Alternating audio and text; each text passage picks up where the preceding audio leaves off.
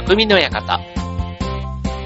はい、えー、今週も始まりました、匠の館。パーソナリティの川崎匠です。調和表 .com の協力でオンエアしております。はい、えーとね、もうこの秋、菓子ということで、えー旅行シーズンね、こう夏は盛り上がらなかった GoTo キャンペーンもね、なんかここ最近すごいですよね。あの、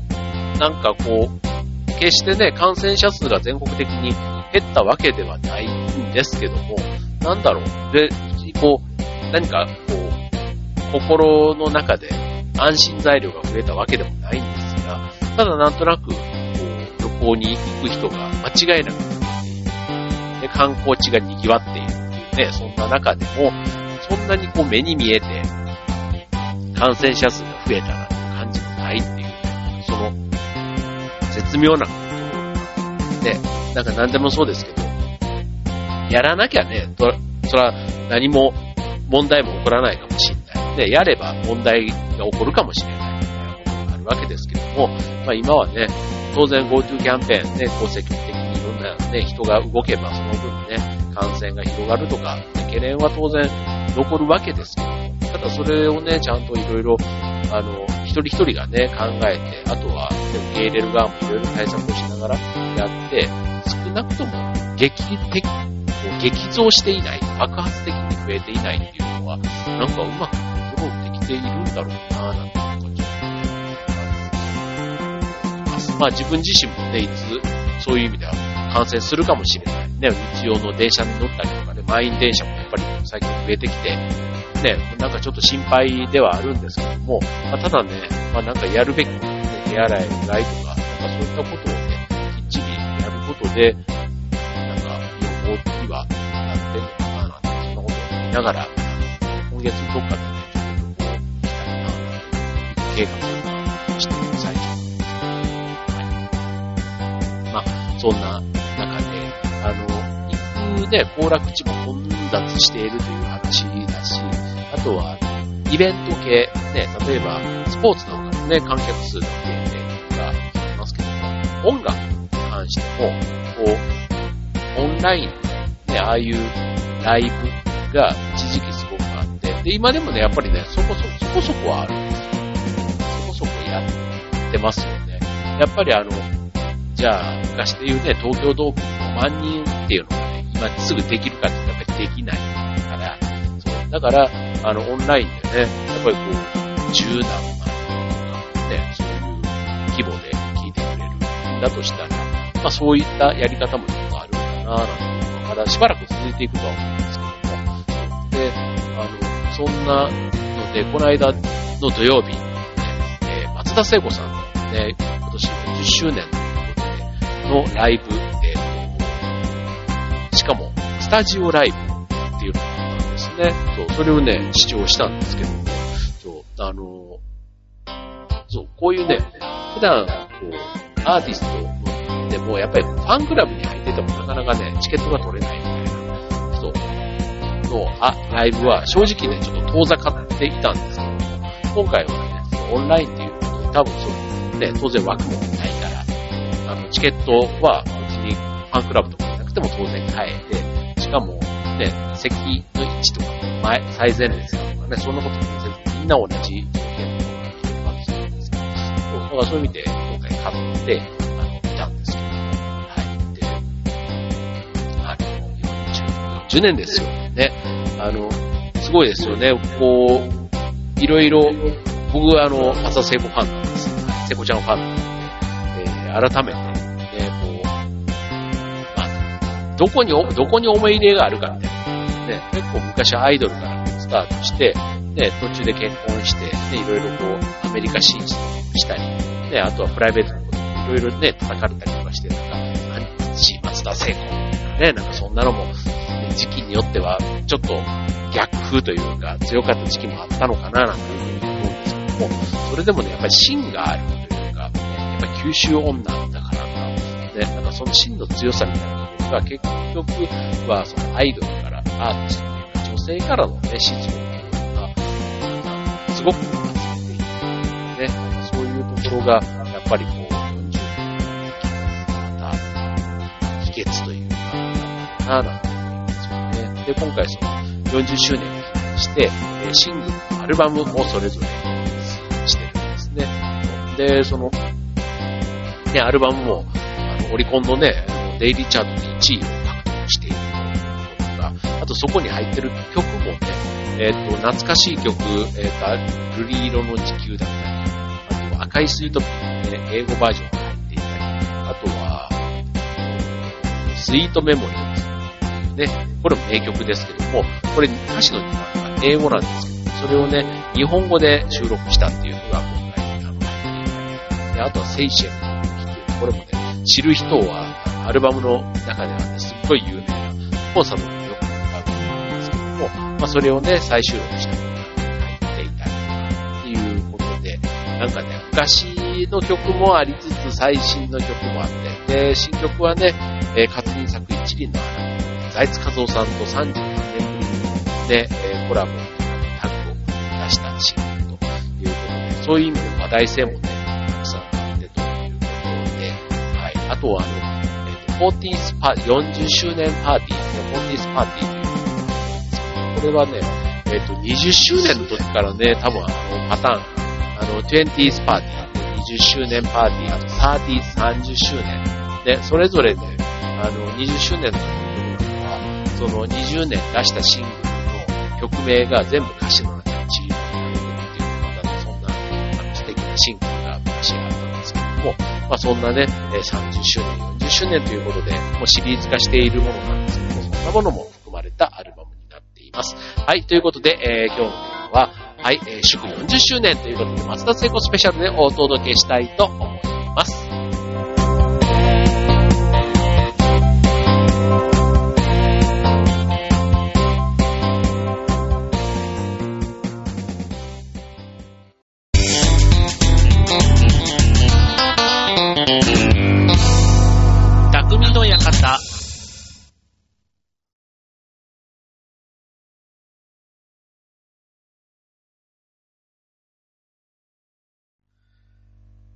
はい。ということで、えー、40年間松田聖子ファンがお届けする、えー、祝40周年松田聖子スペシャルということでお届けいたします。はい。ということで、ただ、あの、曲はここでは流すことができないので、えっと、今日は、えー、松田聖子のね、えー、数ある名曲の中でも、ね、えー、人気曲というか、えー、人気曲トップ20、もうね、いろんなところで、こういう、あの、曲のランキングって発表されてたりするので、えっ、ー、と、これはまあ一つのランキングということで、えー、ご紹介したいと思います。で、えっ、ー、と、トップ20ね、あの、シングルも本当にたくさん出していて、えっ、と、そう、デビューシングル、ね、ちょうど20 40年前だから1980年がデビューになるんですけども、1980年、裸足の季節というシングルデビューしてるんですね。よくあの、セカンドシングルの青い珊瑚礁がデビューシングルと思っている人が多いと思うんですけども、実は、裸足の季節というね、またこれもね、いい曲なんですけども、これね、裸足の季節はね、オリコン12位ぐらいまでだったのかな、行ったのが。で、青い珊瑚礁が2位まで行ったんですよ。で、えー、サードシングル、風は秋色が初めてね、オリコンチャート第1位を獲得したということで記念すべき、えー、シングルなんですけども、そこから24作連続で1位を取り続けているというね、もうね、これはすごい。もう、さすが、国民的アイドルですよ。ね。あの、そんなね、記録の上でもすごい、あの、人なわけですけども、はい。まあそんなね、えー、中で、たくさんシングルにも名曲があるわけですけども、その中でも、えー、今日トップ20発表し、していきますけども、その中で、えー、アルバムとかシングルの B 面に収められている曲も、実はこのトップ20の中に入ってるんですね。はい。で、そこら辺をね、ちょっと今日はね、えー、お届けしたいなと思います。ので、ちょっとね、僕がね、鼻歌みたいなことで歌うことはできるかもしれませんけども、あの、曲を全部ね、フルコーラスで流すことなんかできないので、もし、あの、興味を持った方はぜひ、あの、多分 YouTube とかね、ああいったものでも検索すれば出てくるんじゃないかなって思いますよ。はい。そこで聞いていただくといいかな、なんて思います。はい。ということで、えー、ランキングトップ20、えー、順番に行きましょう。まず第20位、えー、ボンボヤージュ。ね。これは、えっ、と、ボンボヤージュ、えっ、と、の、シングル、ロックンルージュだったっけな。これちょっとね、あの、調べとけばいいんですけど、僕のね、頭の記憶の中で全て今日はお届けしていきますので、確かね、ロックンルージュの B 面だった記憶があります。はい。えっ、と、これ、えっと、シングルの B 面で、まあ、アルバムにも当然入っていて、あと、コンサートなんかでもね、よく歌われていましたね。最近はあまり聞かないですけども、はい。ボンボヤージュ、フランス語でね、良い旅をという意味ですけども、まあそういうね、ちょっとあの、まさにこの秋の、この季節にね、しっとりしたあの曲です。はい。あの、なんか、こう、自分が中学生、高校生の時とかはね、あんまりこう、あの、どっちかというとなんか元気な曲というか、の方が好きで、あんまりバラードは、うん、なんかふーんっていう感じだったんですけど、なんか大人になってくるとね、こういう曲の良さがわかるというか、あと女女子はやっぱり好きなんだろうなと思いますね、こういう曲が。そう。で、あの、今回ね、40周年迎えて、セコちゃんこの間インタビューの中で言ってましたけども、あの、年を重ねても、歌う時の、歌の、歌の中に登場してくる少女は、ずっと変わらない設定なんだそうです。そう。だから、いつも歌うときには、その少女の気持ちになって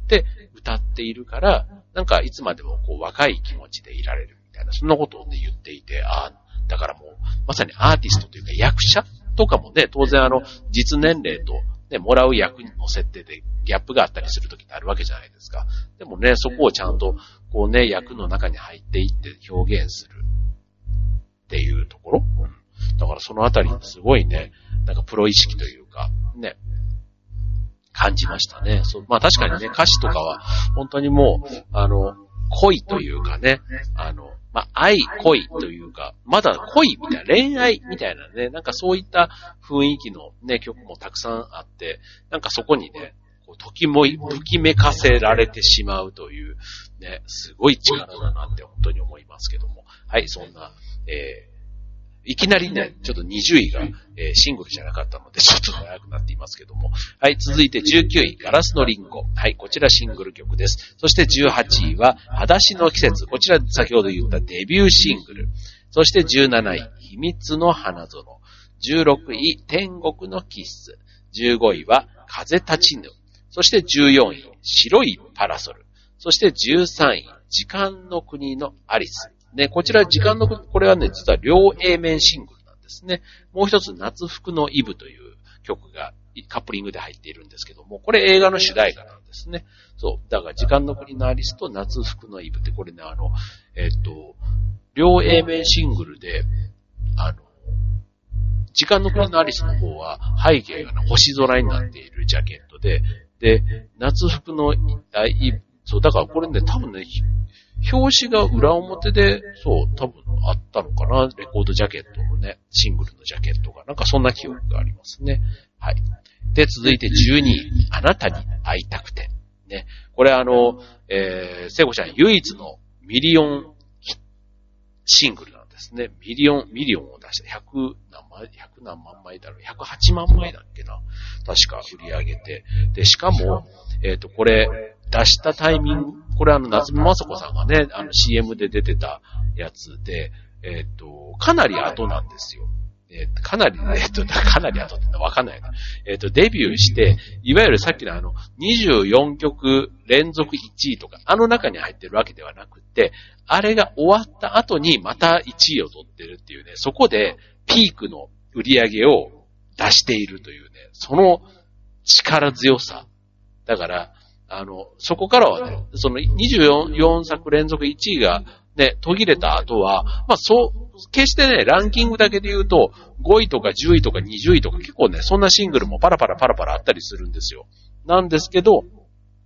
そこからね、ぐっとこのあなたに会いたくてが、いきなりこうトップセールスをね、残すシングルになったというあたりがすごいなっていうところですね。はい。えー、これ、これシングル。はい。で、続いて第11位。ね。これも名曲です。制服。はい。これはですね、シングルではないんです。まあ、シングルではあるんですけど、これ赤いスイートピーの B 面に入ってる曲なんですね。これあの、制服っていう曲自体、自体があまりにも有名すぎて、結構これもね、シングルじゃないのって勘違いしてる方多いんですけども、実はこれ、えっ、ー、と、B 面の曲なんですね。はい。で、これはね、本当にライブでもよく歌われてましたね。うん、今でもたまにというか、何年かに一回は必ず、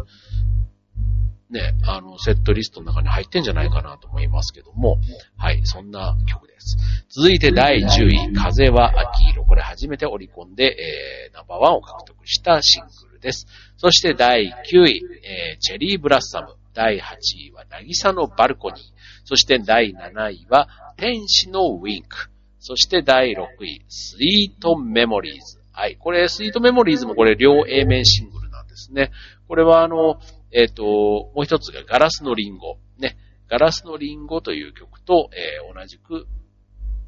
入っていたのがスイートメモリーズです。スイートメモリーズは、ね、あの、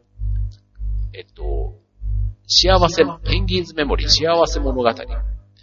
えー、幸福物語か。ね、あれの、えっ、ー、と、ペンギンがね、出てきた、あの、映画の、それの主題歌になっていた曲なんですね。はい。で、こう、えっ、ー、とね、サントリーかなんかのね、ウイスキーの CM だったっけな。なんかそんなにも流れてて、そう、なんかこうね、大人のちょっとしっとりした雰囲気で、だからやっぱりこう、一気にこう、世代アイドルから、ちょっとなんかその、ファン層を広げた曲のイメージがありました、当時は。はい。そして、えー、第5位。ね。えー、瞳はダイヤモンド。ね。えー、そして、第4位。でこれは、もうあの、シングルではないですけども、名曲です。ルリ色の地球。ここで出てきました。ルリルリ色の地球はこれ1900、えっ、ー、と、80、何年だろう ?1989 年だったっけなえっと、結婚をして、復帰する前に出したアルバム、スプリームというアルバムがあるんですけども、その一番最後に収録されていた曲なんですね。そう。で、えっと、で、その後に、えー、結婚後、え復帰して、あ結婚後というか、出産後だな。出産後に復帰して、えー、ストロベリータイムというシングルを出すわけなんですけども、そう、そのね、えー、ちょうどお休みされていた時です。に出したアルバムに入っていて。で、これはね、本当にあの、ルリ色の地球ね、あの、他のアーティストもね、カバーしてたりしますし、あとはあの、紅白でもね、かなりあの、なんとか歌、3回ぐらいなんか自分は聞いた覚えがあるんですけども、はい、それぐらい、あの、で、今回のね、最新アルバムにも収録されていますけども、はい、これもうあの、人への恋とかそういうレベルではなくて、もう人類というかね、もう地球規模のなんか、こう、普遍的な人類愛みたいなね、なんかそのレベルのことを歌っている歌。ね、あの、これ歌詞の中でも、えー、この星を守りたい、地球を守りたいみたいなね、そういった言葉があるんですけども、そう、だからもう見てる視点が、こう、全宇宙的というか、でもね、それぐらいなんかこうね、包み込む感があって、そう、すごくこう壮大ないい曲だなと思います。はい。えー、第4位、ルリ色の地球。で、あとトップ3はね、あのさすがに、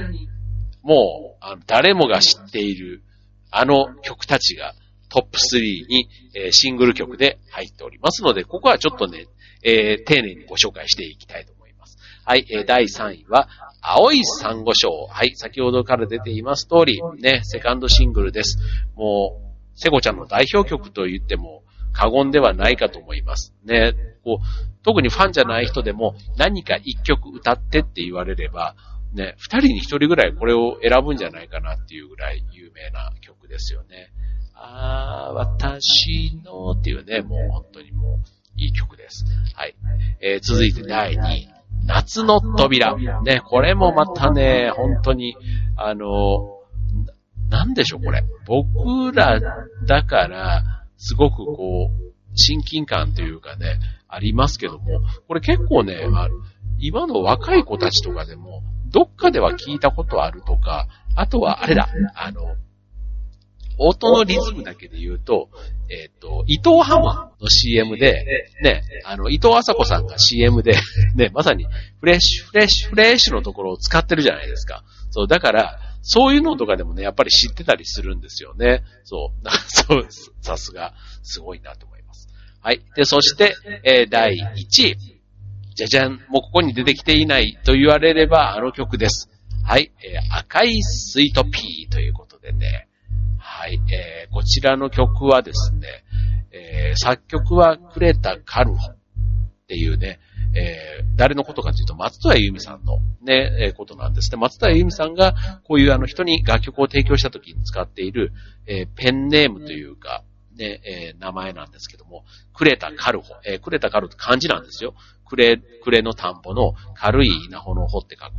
ね、クレタ・カルホなんですけども、これあの、女優さんね、えー、で、クレタ・ガルポを、まあ、もじって、グレタ・ガルポ、グレタ・ガルポ。ね、をもじって、えー、つけた名前だというふうに言われています。まあ多分もうそのままきっとそうなんだろうなと思いますけども、はい、もう、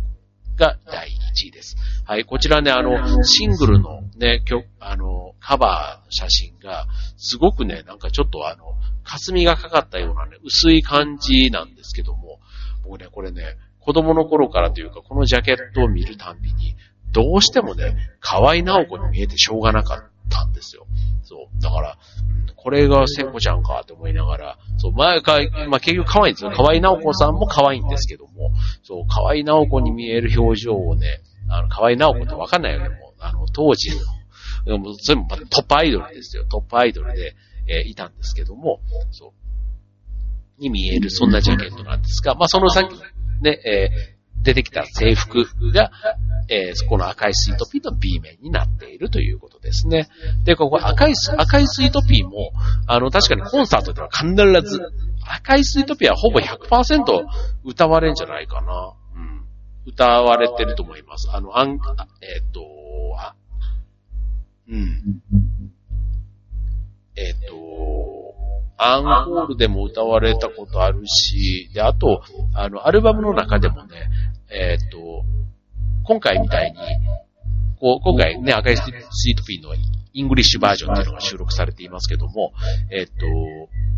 続赤いスイートピーなんていうね、赤いスイートピーの続きを歌った曲もあって、そう。で、これはこれでね、またね、あの、年月が流れて、ね、えー、まあ、最初のこのシングルで出した時の赤いスイートピーが、その、ね、I will follow you あなたについていきたいっていうね、あの、まさにその、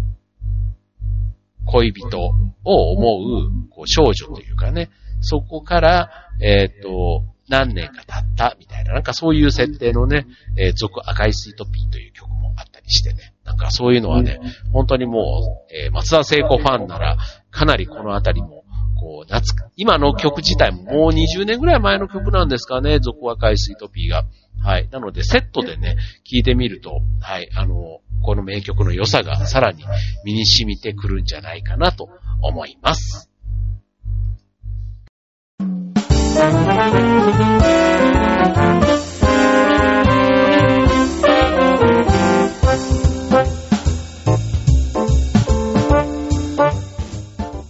はい。ということで、えー、今週のテーマは、えー、祝40周年ということで、松田聖子スペシャルでお届けいたしました。はい。えっ、ー、と、ね、久しぶりにね、何も台本なしで、えー、ランキングの表だけちょっと見ながら、今日はお伝えし、あの、お話ししたんですけども、はい。我ながらね、あの、よく知っているなって感心しました。これのね、実は中森明菜バージョンが実はね、喋ろうと思って喋れるんですけど、そう。で、よくね、あの、聖子派、明菜派なんどっちも詳しいってどういうことみたいな